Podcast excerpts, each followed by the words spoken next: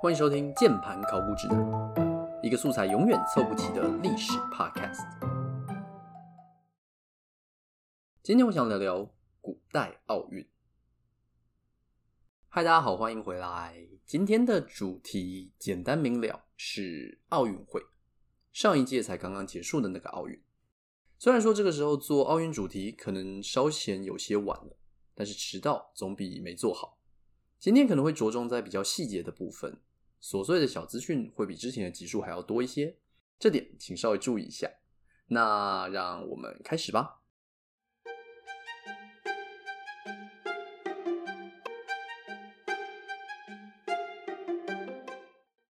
虽然感觉已经过了一个多世纪，但是今年在东京举办的奥运，实际上也不过就是一个多月前发生的事情。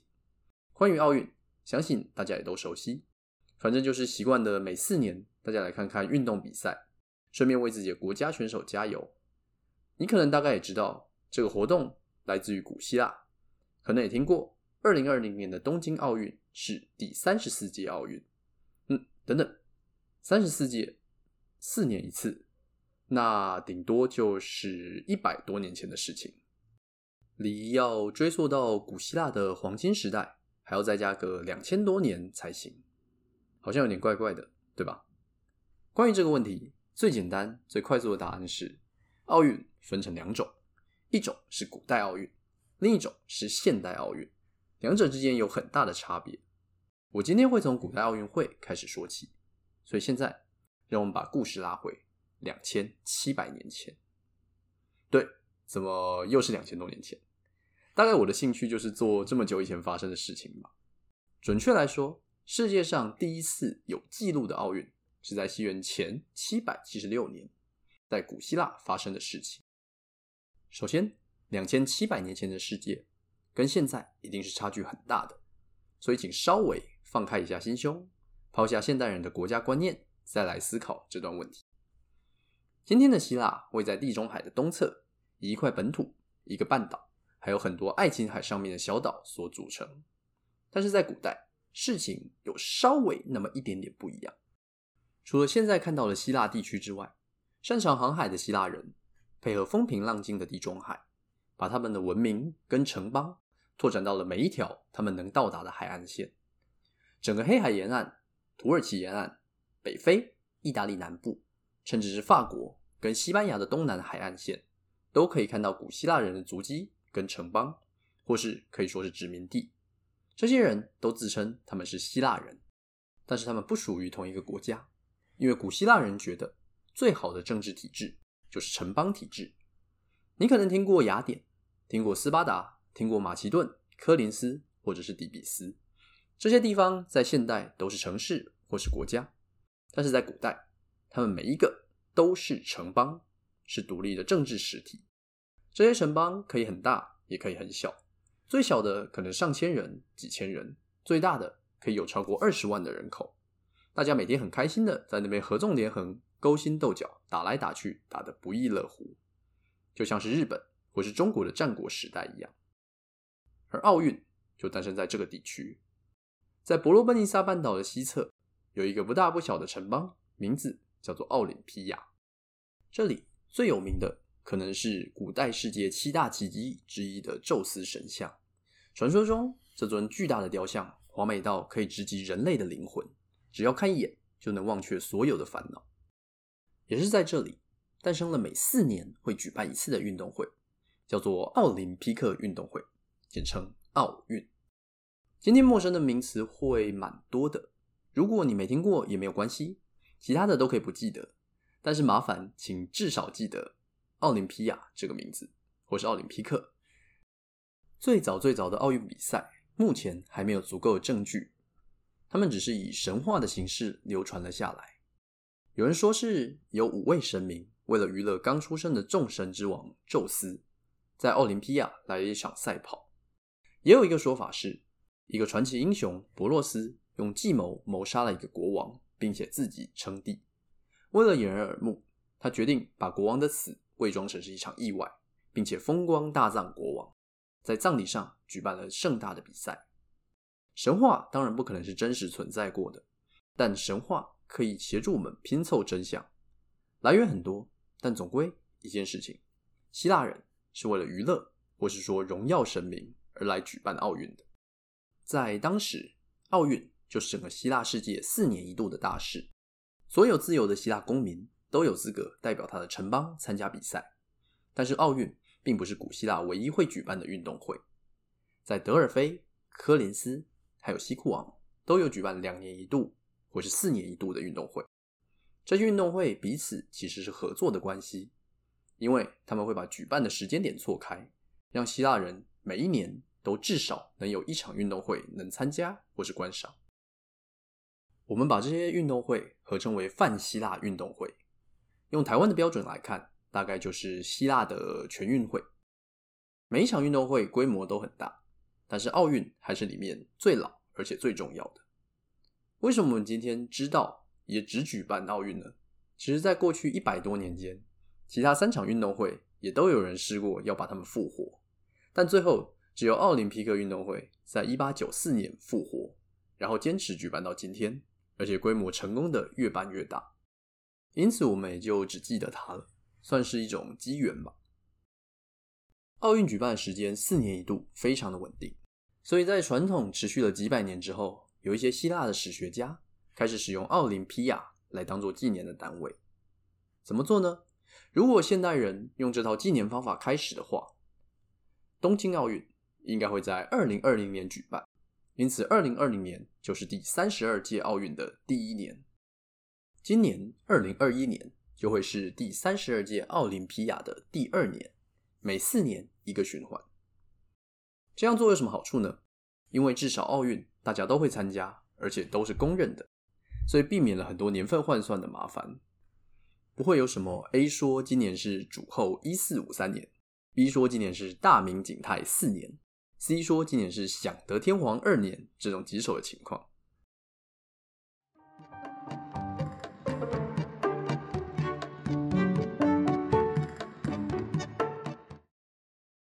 那奥运期间会发生什么事情呢？首先，因为这是一件大事，所有正在战争中的城邦会提前一段时间先协议停战，方便所有想要到的人都可以挤到奥林匹亚去参加或是观赏比赛。也让旅客在路途上不会遇到危险，而几乎所有的希腊城邦都愿意遵守这个默契，连波斯人入侵的时候也不例外。在多年前，有一部电影叫做《三百壮士》，描写的就是波斯大军进攻希腊的故事。在历史上，打完这场战役后，波斯国王问了他的手下：“为什么希腊士兵这么少？他们都跑哪去了？”得到的答案是：他们都去参加奥运了。这个停战的传统，在一九九四年的冬季奥运会，还有勉强再被拿出来实行过。南斯拉夫内战为了这场奥运暂时休战了一阵，但是现代也只有这次成功的案例，因为现代人打起仗来是完全没有在客气的。奥运在第一次跟第二次世界大战的时候，就完全挡不住战争的步伐，被迫停办了三届。故事回到希腊，这里一直都是个山多平原少的地方。资源有限，但人口持续增长。每个城邦彼此可能距离就是几个山头，走个一天不到的路就会到，造成城邦跟城邦永远在竞争有限的资源跟土地。奥运的出现，某种程度上和缓了冲突，它提供了和平的一段时间，让本来可能爆发军事冲突的城邦能在运动场上用不太容易死人的方式竞争。很多时候，城邦之间的外交也可能会在奥运期间协商。在古希腊的政治上有相当重要的地位，作为奥运代表物的橄榄枝，在后世也变成了和平的象征。好的，终于奥运要开幕了。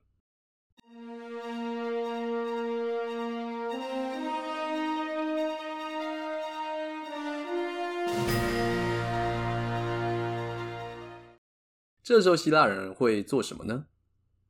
因为古代奥运举办过几百届。绵延一千年，很难说每次奥运都一定会做些什么，但是基本上他们会先祭祀神明，献上三牲四果，好像不对，是献上一百头的公牛给神明，接着开始明天正式的比赛。赛程走完，在最后一天的闭幕仪式上，会再次祭祀神明，他们会把第一天的一百头公牛这个时候全宰了，做成料理分给所有的选手饱餐一顿。不止在奥林匹亚，整个奥运会期间，很多希腊城邦也会举办大大小小的庆祝活动，其中规模最大的就在奥林匹亚附近。如果你嫌奥林匹亚太远，那完全可以就近参加其他地方的活动。就像跨年的时候是一个狂欢的时节，如果你去不了纽约，你可以去雪梨；去不了雪梨，那台北的烟火其实也是很棒的。毕竟旅行不是什么便宜的消遣，也不是所有人都负担得起。关于比赛本身，你可能已经习惯了现代奥运会有几百个比赛项目，上万名的参赛选手。但再次提醒，这是两千七百多年前的事情。最早最早的奥运会只有一个比赛项目。那就是两百公尺短跑，观众大老远跋山涉水，说不定还穿过海洋来到这个城邦，就只为了看一场二十五秒就会结束的比赛。所以一般来说，绝大多数的观众还是来自比较近的地方。随着时间的演进，很快的运动项目会开始变多，他们新增了四百公尺短跑、四百公尺短跑，还有八百公尺短跑。嗯，怎么好像有东西重复了？因为另一个四百公尺短跑是要戴着头盔、拿着盾牌，小腿上还要绑上金属护甲来跑的。只有跑步很无聊吗？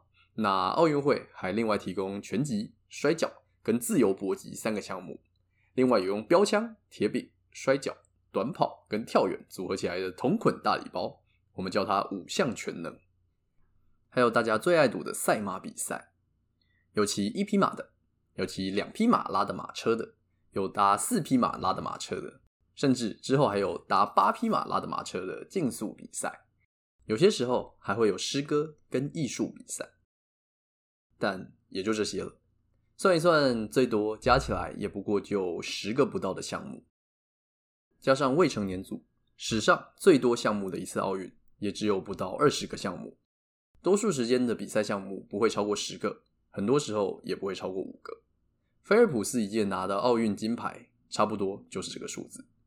即使陆陆续续办了一千多年的奥运，总共产生的冠军也不过就三千五百人。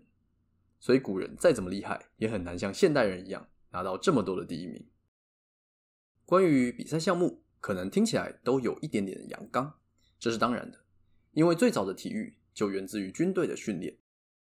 标枪跟铁饼本来就是投掷性武器，跑步跑得快，跳得远。能在一对一的格斗中击败对手，甚至是熟练的驾驭马匹，这些都是成为一个优秀士兵的条件。在现代奥运会里面，有一个项目叫做现代五项，就是源自于军队的战斗技巧测试。我刚刚提到那些比赛项目的名字，听起来就像是现代运动，但实际上，他们跟今天我们理解的运动还是有那么一点点不一样。短跑的场地是一个三面有椭圆观众席的长方形场地，参赛选手要做的事情很单纯，就是从长方形一端的石头跑到另一端的石头，中间的距离大概是一百八十到两百公尺。很明显，因为古人不是用公尺当做单位，他们用的是统治者的脚步长度数值当做基准，不同的统治者脚长当然不一样，所以每年的泛希腊运动会在不同的地方举办。场地的大小也多少有一些不同，可能今年要跑一百八十公尺，明年在隔壁城邦办就要跑一百九十公尺才算数。所有的跑步项目都会在同一个场地举办。怎么跑四百公尺呢？猜到了吗？答案是折返跑，简单粗暴。还有一点不一样的是，跑者在预备的时候是站着，并且手要举向前方的，而不是像现在一样双手撑地。因为今天我们所熟悉的蹲踞式起跑。实际上，直到一八九四年第一届现代奥运的时候，才被发明出来。还有一点最大的不同是，所有参赛者都要全裸，除了男性生殖器官的最前端部分之外。如果你对于接下来生殖器官的陈述会感到不舒服，请现在往后跳十秒，谢谢。因为龟头在希腊文化里面是禁止露出的，不能露出来。所以，多数的运动员会把包皮拉长，用绳子绑起来，再把绳子挂在腰间，听了就觉得不怎么舒服。全裸来自于古希腊人的美学，他们觉得世界上最美的东西莫过于人体本身，希腊男人会因为拥有美好的体态而感到骄傲。除了骑马跟马车比赛，还有刚刚提到要穿盔甲的跑步之外，其他项目无一例外就是一群裸男在运动场上竞技。比赛结束之后，当然需要颁奖。在现代的奥运会，我们会颁发金银铜牌给获得前三名的选手或是队伍，但这个做法是现代才有的。在古代，只有第一名才有资格获得奖励，而奖励是一顶用橄榄枝编成的花环，可以戴在头上。没了，其他的就是荣誉了。运动员把获得这顶花环视为无上的荣耀，得到一次就足以让他的名字流传后世。这个说法是夸张吗？不夸张，因为每一个获得冠军的选手都会被记载在史书上，所以直到现在，即使其他的资料都已经找不到了，剩下的文献也残缺不全。从两千七百年前开始，每一届古代奥运会的每一个冠军项目，算一算，大概有三千五百人，我们依然可以清楚知道其中八百人的名字，跟他们所代表出赛的城邦，因为这些都被白纸黑字的记录下来。并且一路流传到了今天，这应该就是所谓的流传千古。回想一下，除了奥运，还有另外三场运动会，他们一样都会颁发花环。那他们所颁发的花环，都会是主办城邦的代表植物，例如桂冠，或是说月桂冠，就是来自德尔菲颁发给第一名的奖品。再后来，很多国王跟皇帝都喜欢用自己头戴月桂冠的形象来彰显权力。非常多的罗马皇帝，甚至是拿破仑，都有流传带着月桂冠的肖像画，或是雕像，或是钱币，流传到现在。不过，我们今天知道桂冠跟月桂冠，应该是卖汤圆跟卖酒的。虽然说冠军不会从主办方获得任何奖金，但也不要为他们感到着急，因为当他们衣锦还乡，等待的就是所有乡亲父老的夹道欢迎。这些人为了城邦争光。不但会成为家乡的英雄，也常会获得来自城邦跟乡亲的奖金赞助。简单讲，就是国光奖金，还有厂商赞助啊。他们的故事会被写成诗歌传颂，会被画在花瓶跟壁画上，或是被雕刻成雕像。就像今天的奥运会，其实奖金本身也没有多少，但运动员获得的荣耀才是那顶橄榄花环所代表的重点，这是多少钱都买不到的。那怎么成为运动员呢？首先，你得是一个血统纯正的希腊人，必须拥有良好的品德跟健全的身体，还要接受至少十个月的训练。这些都会在比赛之前交由裁判们进行体检。有问题的人会被拒绝参赛。怎么评判？只要你提得出证明，剩下的就是交给裁判自由心证的时候了。最后，你还得在神前宣誓，说自己所宣称的一切。都是真的，并且自己问心无愧。其他东西可以马虎，但是荣耀神明的事情是绝对不可以容许瑕疵的。有比赛就会有作弊，人类作弊的历史千百年来总是那么几套，可能买通裁判、买通对手，或是做出各种违反运动家精神的事情，例如在拳击比赛咬人，试图攻击对方的眼睛或是脆弱部位等等。这些事情一旦被发现，运动员跟他所代表的城邦都会受到严厉的惩罚，被罚一笔巨额的罚款，跟被禁赛是一定的。如果情况严重，那就会有更残酷的待遇。作弊太夸张的人，他所缴纳的罚款会被拿来雕刻一尊属于他自己的雕像。嗯，作弊还能雕雕像？没错，这尊大的铜像会被摆放在奥运会场的必经之路上，并且附上牌子。告诉你这个人的品德是多么低劣，他用了什么样的方法来作弊。从此，所有经过的人都会知道这个人是个作弊者。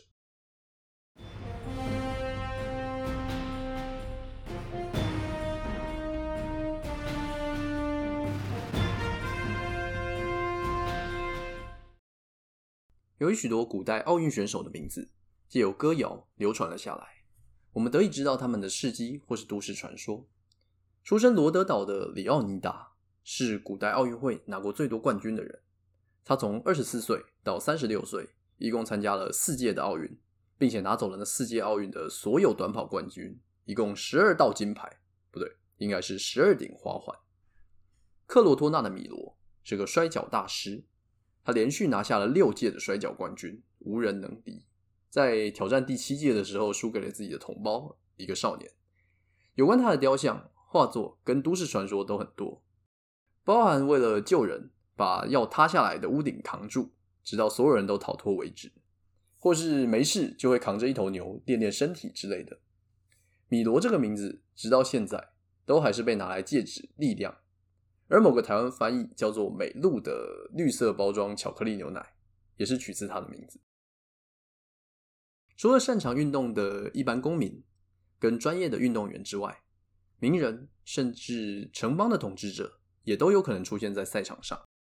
有一些为了向同胞证明自己的无用，有些为了博得好名声，像是亚历山大大帝的爸爸叫做菲利，就为了证明自己所在马其顿不是野蛮人，而亲自。担任驾驶参加马车比赛，但是很可惜的，他错判了形势。马车的驾驶在希腊通常是由奴隶担任，因此他的行为反而更被希腊的本地人看成是野蛮人的象征。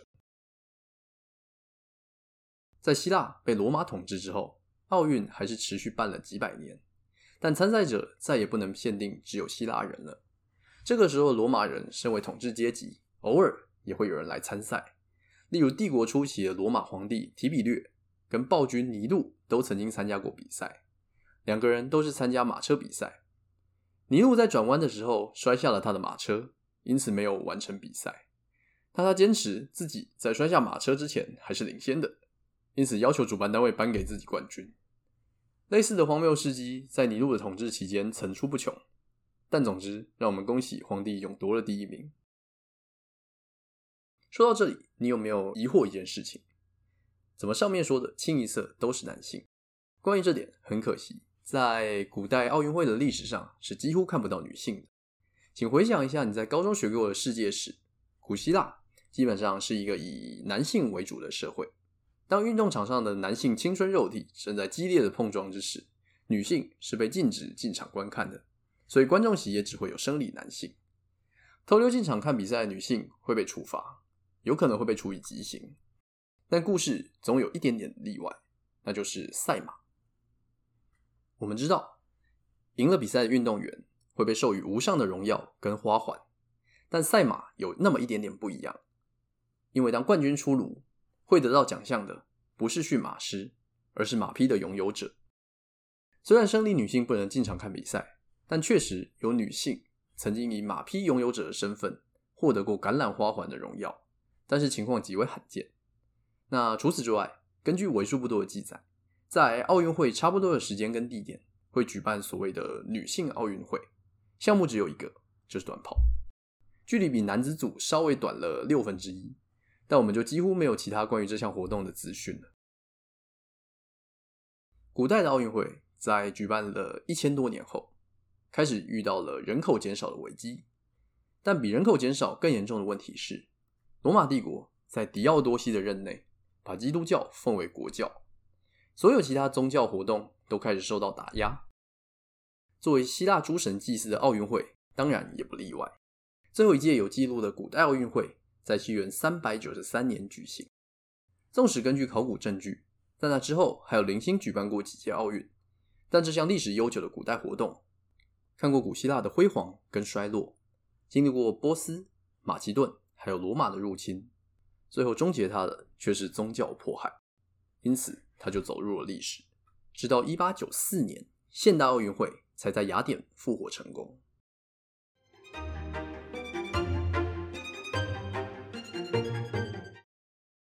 啊，一个不小心就发现好像可以进结论跟补充了，但是今天好像没有什么特别的重点，都是些琐碎零星的片段资讯。但总之，古代奥运会跟今天的奥运会是蛮不一样的东西。那虽然我们说的是第一届奥运会从西元前七百七十六年开始，但那只是因为历史记录只能追溯到那一年。在未来如果有更多的证据出土，或许可以再把奥运的历史再往前推进。既然没有什么结论好说，那我想聊一聊个人看法好了。关于这集的主题，其实蛮早就有想法，只是一拖再拖才会拖到现在。那在我刚开始构想这一集的时候，正好是奥运期间，当时有想过可以做一集奥运来蹭个二零二零东京奥运的热度，但是很明显事与愿违。我有想过算了，放弃，等下次奥运再做吧。但是我连自己能不能做四集节目都不知道，四年大概又是另一个故事了。所以想想还是趁有兴趣的时候把故事都拿出来跟大家聊一聊吧。奥林匹亚这个地方，我个人是有幸拜访过的，当时开了蛮多天的车，绕了大半个希腊。还赶上了点燃奥运圣火的仪式，圣火的部分确实是古代奥运就有的传统，但他们当年其实只是在运动场旁边的丘陵上面用阳光点火，点完之后走路送下山而已。现在你会看到的奥运圣火传递，或是各种很花俏的开幕式点火仪式，那都是一九三六年之后才慢慢引进的。奥林匹亚本身倒是蛮不错的，虽然附近没有什么东西，又要开整段的山路。但是能看到保存度不差的遗迹，用朝圣的心情去看也是蛮棒的。希腊不只有雅典的卫城、圣托里尼的白墙跟屋顶，整个半岛区域其实有很多很迷人的古代遗址。如果能先做好功课的话，每一个剩下的地基都有机会挖出不少精彩的故事，配上爱琴海的蓝天跟海水，随处张望都可能会是难忘的风景。好的，以上差不多就是本期节目的所有内容了。希望今天的主题你会喜欢。如果有任何建议或是问题，欢迎随时到 Instagram 私讯我或是留言。有缘的话，可能我们下周会再见吧。拜拜。